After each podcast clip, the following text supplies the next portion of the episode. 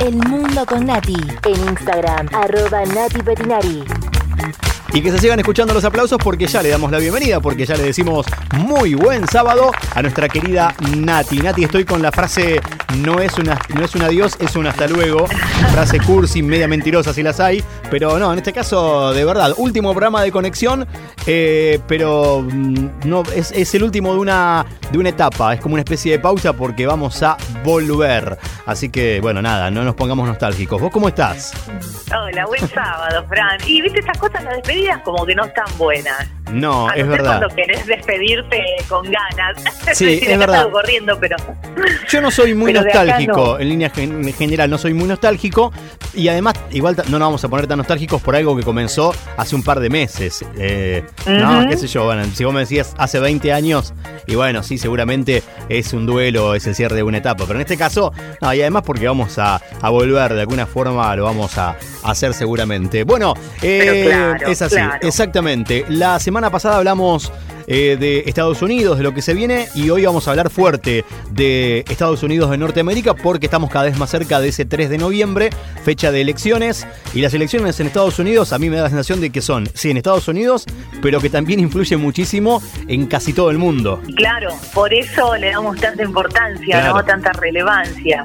Esta semana fue la convención republicana, la semana pasada hablamos de que había sido la demócrata. Formalmente esta semana fue elegido Donald Trump eh, porque aceptó formalmente la nominación como candidato republicano y de esta manera se cerró. La convención fue este, el jueves a la noche en la Casa Blanca, eligió la Casa Blanca y eso levantó fuertes críticas, ¿no? Porque denunciaron que Donald Trump utilizó los recursos del Estado para hacer campaña personal. Bueno, ¿quién no lo hizo? Igual, no, también. No, no porque lo haga todo el mundo, tiene que hacer él, ¿no? Pero, oh, pero eso me suena. Eh, a ver, en la experiencia Sí. argentina, eh, al menos que es la que tenemos más cerca, eh, siempre, no importa el color político, siempre los oficialismos cuentan con un dinero que es brutal para las campañas electorales, a comparación de, Claro. de, de los otros partidos, aunque algunos también tengan mucha banca, pero los oficialismos hacen una cosa impresionante. Y porque tiene el manejo de los recursos del Estado, que la oposición no tiene. Sí. Así que bueno, a, a bombos y platillos porque hubo fuegos artificiales en los jardines, allá es verano, así que está divino el clima, todo en la parte trasera de la Casa Blanca. Hubo una audiencia de mil invitados, tenía que haber distancia social, pero no hubo. Ah. Entregaron barbijos cuando entraban, pero este, no se usaron prácticamente. Al final de la ceremonia un tenor cantó desde el balcón de la Casa Blanca, Un- una ópera de Puccini cantó, Wow. que dice, al alba venceré, ¿no? y hubo fuegos artificiales que se vieron en la noche de Washington, divino. La verdad que un show muy lindo. El discurso de Trump duró 70 minutos y se dio en un contexto de una semana, no sé si viste la tele, pero de manifestaciones contra el racismo y la brutalidad policial que no cesan en una ciudad de Wisconsin. Este también ayer justo hubo muchísima gente en los alrededores del Lincoln Memorial, ahí en Washington, porque el 28 de agosto se rememoraba el discurso de Luther King de 1963, el famoso I Have a Dream. Claro. ¿no? Este, donde se reclamaba por los derechos De- de la población negra. por los Exactamente. de- este, el sur del país golpeado por el huracán Laura, más de 180 mil muertos por COVID, el desempleo que alcanza el 10,2%. Ahora, ¿qué dice el discurso de Trump, no? ¿Para dónde fue la estrategia? Y eligió ir por el lado del miedo. Ojo, esto también lo usó Joe Biden, el opositor, pero lo raro es que el presidente en ejercicio, por ahí, no usa ir por el lado del miedo, sino que buscan este, tener una visión optimista, convencerlos de que se va por el rumbo correcto. Claro. Entonces, bueno, Trump no, Trump no. Los demócratas también recurren al miedo, de que, del miedo que Donald Trump tiene en la Casa Blanca, pero eso en oposición. Claro, bueno, pero Trump debe decir, eh, eh, el miedo de si me voy puede pasar esto, por ejemplo. Porque si los otros toman el poder van a hacer esto que a vos no te va a gustar. Me parece que también va por ahí. Siempre es eso. Siempre juegan con el miedo de ese lugar. Sí, ¿sabés qué me hace acordar a mí? Mira, yo te voy a decir eh, algo que dijo Trump y vos me decís a qué te hace acordar, A ver. aparte del discurso del jueves. Dice, pasamos los últimos cuatro años revirtiendo el daño que Joe Biden, que había sido el vicepresidente Obama, o sea, se define eh, refiere a eso, causó en los últimos 47 años, que fue lo que estuvo en política en realidad. La derecha ¿A qué te argentina, la derecha argentina hablando de los 70 años de peronismo, que en realidad no son 70 pero ni a palos, porque digamos, no hubo 70 años de, de peronismo. ¿También estoy equivocado o estoy en lo correcto? Sí, o o, me suena, O si no- ¿sabes qué? No, Sí. eh, me suena Mauricio Macri en, en su discurso después de los cuatro años como Trump, ¿no? Para, Claro. para ser reelecto. Bueno. Este, Trump nombró a, a Joe Biden 41 veces en el discurso, 41 nombró a su opositor. Biden no, lo, no pronunció el nombre de Trump nunca en su discurso. ¿Y para vos eso está bien o está mal? ¿O no ¿Qué tienes opinión? yo? ¿no? Claro. Son estrategias que Claro. se eligen, ¿no? Este, después, bueno, en un tono más positivo, dijo que en un nuevo mandato como presidente iba a volver a construir la mayor economía de la historia, que fue su discurso anterior, digamos, de cuatro años atrás, de volver rápidamente al pleno empleo, aumentar los ingresos, con prosperidad récord. Pero ¿qué pasa? Su discurso estuvo plagado de dobles intenciones, de verdades a medias, ¿viste? Eh, por ejemplo, mira, Trump hace referencia a las marchas y a la violencia en Wisconsin Sí, y dice, he hecho mucho más por la comunidad afroamericana que cualquier presidente desde Abraham Lincoln, nuestro primer presidente republicano. He hecho mucho más que Biden en 47 años. Pero eso no es cierto. Imagínate, está olvidando eh, toda la historia de Estados Unidos. Por ejemplo, JFK y ese discurso que, que dijo Martin Luther King claro. hace tantos años atrás. Aparte- o sea, Eh, eh, es muy vaga la frase también, digamos, o, o- Claro. o hasta incomprobable, o, o qué sé yo, en el medio de tantas, de, de tantas pronunciaciones, de tantas expresiones, eh, como que a lo mejor pasa volando, pero al mismo tiempo lo dice y es muy fuerte que diga eso. Claro, no, no es real. No es real, no claro. es cierto. Claro. Este, sobre Joe Biden, por ejemplo, dice que es un candidato radical socialista que le va a quitar la libertad y la esencia a los Estados Unidos si es elegido presidente y que va a sumergir a Estados Unidos en el caos y en la violencia. No es cierto. Claro, claro. no es cierto. Bueno, pero eso es apelar al miedo, justamente lo que decías antes. Claro, Claro. claro, Y por ejemplo, es el discurso de Trump de siempre, De en siempre. realidad, no sorprende. Claro. Este, es- este, este es el discurso de Trump que no sorprende. Pero hubo otros discursos también durante los cuatro días de convención que empezó el lunes y terminó el jueves. Por ejemplo, ¿sabés quiénes que te, te van a sorprender? Habló eh, Kimberly Guilfoyle, se llama, que es una presentadora televisiva, Ajá. que es la novia del hijo mayor de Donald Trump. Junior, el morocho, Sí, viste que tiene un hijo rubio y un hijo morocho. sí.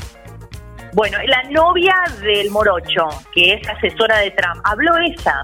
O habló una pareja que se hizo conocida cuando, ¿viste cuando mataron en Minneapolis a George Floyd? Sí, claro que Bueno, esta familia de Missouri salió en su casa, fuera de su casa Missouri, con armas, cada uno, la mujer y el hombre con un arma, sí. Ujú. este, en contra de manifestantes de Black Lives Matter. Y bueno, y dieron un discurso extremo. Imagínate que habló en la convención republicana, con un discurso extremo. ¿Entendés? Diciendo, bueno, hablando de que se viene el marxismo y un montón de cosas, y los demócratas son electos, que no son ciertas. Claro, No son ciertas. claro. Melania también, Bueno. el asesor económico de Trump también. Pero si van por ese lado es porque saben que, que garpa, digamos. Evidentemente, eh, Trump no quiere ocultar lo que piensa o lo que es, sino todo lo contrario. Exacerbarlo, llevarlo al límite, evidentemente. Yo creo que sí, yo creo que esa es la estrategia. Claro. El asesor económico de Trump dijo que Trump heredó una economía estancada debido a la recesión y que Trump reconstruyó la economía en tres años. Esto es mentira, la economía de Estados Unidos estaba sana cuando Trump llega a la Casa Blanca. Este, y la expansión más larga de, de la historia en la economía de Estados Unidos comenzó después de la crisis del 2008, ¿te acordás? Sí, la crisis de Wall Street. Bueno, desde el 2009, mitad del 2009, que la economía de Estados Unidos empieza a recuperar, continuó creciendo hasta principios del 2020, hasta que la paró un poco el coronavirus. ¿No? Trump Claro. no salvó nada. claro, claro, claro. Entonces, bueno, eh, la pregunta es qué dicen las encuestas, ¿no? Si vos querés explicar el fenómeno. Hoy, agosto, fin de agosto del 2020, Sí. Joe Biden le lleva una ventaja a Trump de 7,1% en los sondeos nacionales. 7,1, pero Trump viene ascendiendo. Claro, y faltan dos meses todavía. para Y el 3 claro, de noviembre. Y faltan. Claro. Sí, muchos especialistas hablan de una combinación de factores, por ejemplo, eh, que se vienen dando. Porque, mira, Trump lo que sí hay algo que construyó que no se le puede negar es una marca perdurable. De, que quienes lo votan en las Sí. encuestas dicen que él es un empresario exitoso, sigue con esa imagen, un negociador muy hábil. Muchos lo elogian cómo maneja la economía y no lo culpan después de que estalló la pandemia. Él dice, él no tiene la culpa, estalló la pandemia, es más, la manejó bien. En encuestas que realizaron en junio, julio y agosto, unas que encargó el New York Times, este, mm, muestran hasta qué grado los republicanos, incluso los republicanos más afectados por la crisis, Lo le dan altas calificaciones a Trump y al manejo de la economía. Mira, Claro.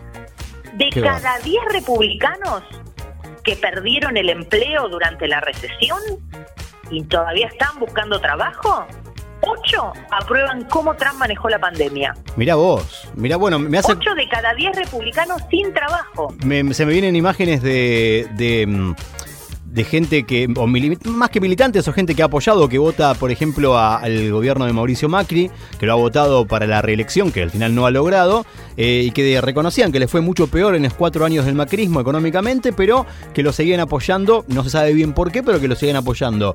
Digamos, eso también eh, significa, no sé, construir una, una marca eh, o, basarte en determinadas cosas eh, para tener con, con tus votantes este, una afinidad sin que vos les estés dando beneficios o sin que las medidas que tomes los beneficien a tus votantes. Y es muy fuerte eso también. Claro, yo creo que sabes que sí, es como optimismo pesimismo, si te gusta y te cae bien. Claro, Porque mira, para los demócratas el disgusto con Trump, que no lo querían, generó un pesimismo en cuanto a la economía, Por incluso supuesto. los años de crecimiento. sí. Este, y para los republicanos o conservadores, el optimismo acerca de la economía y la aprobación a Trump están conectados y lo ven desde un punto de vista optimista. Entonces, la situación económica real del país en noviembre, cuando sean las elecciones, tampoco va a importar tanto a la hora de elegir presidente. Totalmente. Lo mismo acá. Sí, Claro. totalmente, totalmente. Eh, bueno, faltan dos meses, van a ser bravos los dos meses. Nati, a mí me gusta siempre que hablamos de estas cuestiones.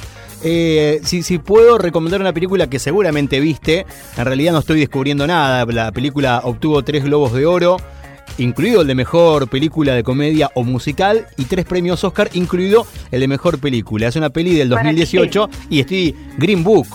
La viste, la película estadounidense acerca del viaje real al viejo sur estadounidense de un músico negro, eh, bueno, pero que en realidad cantaba, porque tiene un talento impresionante para todos los blancos. Si no la viste, por favor, mirala. No, no la vi. No, decime, repetime de nuevo cómo se llama. Green Book. Green de. Green Book. Green Book, exactamente. Libro Sí, verde. Exactamente, libro verde. Libro verde. ¿No, No, la viste de no, verdad? No, la vi. No. Bueno, eh, actúa Vigo Mortensen. Ah, Por ejemplo, no es el, el principal protagonista. El principal protagonista es el actor eh, negro. que Está tremendo. Está recontra bien. Eh, Ah. Así que nada, eh, Green Book te la recontra, creo que está en Netflix, te la recontra recomiendo para entender un poco más, a vos no te hace falta porque sabes, pero digo, para aquellos que nos escuchan y que a lo mejor no entienden demasiado porque nosotros no vivimos esa realidad. Esto de Para vos decís El que te muestra el, el Estados Unidos profundo. el Estados Unidos o la historia de, de- de los hombres de color, de, de los negros Ah. en Estados Unidos. Muy interesante la película. Y no solamente, Ah. y no solamente por hombre de color, sino también por homosexual. Así que es imperdible, está buenísima. La película es muy profunda. Ah, mira qué interesante. Sí, sí, Green Book. Bueno, Green bueno, Book. está, mm, está en Netflix también la de Donald Trump, que es este, es súper aburrida. La empecé a mirar y la... Y no daba, ¿eh? No, no, bastante aburrida y lo enaltece bastante. Está la de. Obama también, la de Obama estuvo interesante. Ah, bueno. Sí, pero la, la, la de Donald Trump no. Y hay varias series. Bueno, ahora no me, me, me agarraste así, es eh, medio cruda, pero hay varias series para recomendar. Bueno, podrías hacerlo también en tu cuenta de Instagram, en arroba Nati Ah, bueno. Petinari, ¿o no? Ay, qué sé puede yo. ser. Ay, y, y te dejo una pregunta para ver, cerrar. atención. ¿no? ¿En si Donald Trump entroniza o no a Ivanka como posible heredera. Quería cerrar con esto para dejarlos pensando. ¿Por qué? Porque el jueves, que fue el cierre Sí. de, de la convención, estaban los cinco hijos de Donald Trump. El más chiquito no habló, pero habló eh, Donald Trump Jr., el, el- el muchacho de 42 años, el morocho. Ya no tan junior, sí, pero. Después Eric, que es el rubio, que tiene 36 años. Después Tiffany, que tiene 26, que hace poquito se recibió de abogada. Y hablaron ellos, el más chiquito no habló, pero Ivanka fue la única que tuvo el privilegio de pronunciar en vivo el discurso de presentación de su papá Ajá. cuando fue investido el jueves oficialmente a postularse para el segundo mandato. Y él agradece al final de todo a su maravillosa hija y le pide que se ponga de pie. ¿eh? para saludar a la audiencia. Y los otros hermanos todos sentados. Entonces, Así es la elegida. dejó pensando, claro, ¿no? puede ser la elegida. Claro. Claro. Si entroniza o no a Iván, es la posible heredera o no, si buscará a Ivanka llegar a la Casa Blanca. Para pensarlo. Claro, para pensarlo. Bueno, me gusta, nos dejó tarea Nati en este último programa. Nati, gracias, como Bueno. siempre, por todos estos sábados. Gracias por este sábado. Y te seguimos en Instagram y seguramente vamos a aparecer en este formato, en otro, este, en este, este un sábado, otro día, pero vamos a, a seguramente seguir. Vamos a volver. A volver, algún- a volver, No vamos a volver. ¿eh? Amiga, te quiero mucho. Yo también, yo también y, y bueno, ya nos vamos a volver a encontrar. Y mirá Green Book y después me contás. Dale, Dale. dale, tarea por el fin de semana. Dale, tarea para el fin de. Te mando un beso grande. Un beso grande. Chau, chau. Chau, chau.